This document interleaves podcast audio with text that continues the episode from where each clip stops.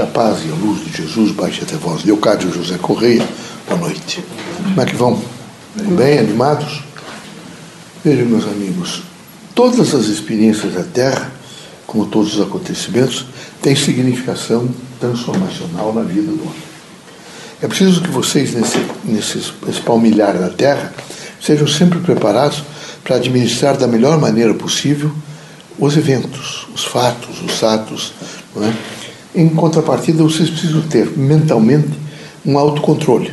Um controle, por exemplo, de sentimento, um controle de atuações, um controle de relações, um controle de vida. Há chamamentos intensos em torno de todas as pessoas. A cada segundo de consciência de vocês, vocês estão sendo nesse momento envolvidos por um contingencial fantástico de mensagens diversificadas. O fundamental é nunca perder o equilíbrio, é viver numa ordem de paz, de harmonia, de tranquilidade, é não se deixar de maneira nenhuma tomar por processos negativos ou por aquelas coisas que representam as mazelas da terra. A vida terrena há de ser sempre uma vida para aqueles homens que têm consciência de fé, de amor, de esperança e fraternidade, de trabalho. Portanto, de disposição e de disciplinamento para alcançar o melhor. Outro sim gostaria de dizer aos irmãos a grande significação ver de saber esperar o dia seguinte. Alguns dos irmãos não têm esse potencial de saber esperar. E é preciso saber esperar. Tudo na Terra é preciso saber esperar, como no universo inteiro. As coisas não acontecem de imediato, não acontecem. Vocês têm que ir paulatinamente alcançando é, o significado, alcançando a realização, porque é só assim que vocês aprenderão a viver melhor, a sentir-se melhor e a fazer uma expressão melhor da vida.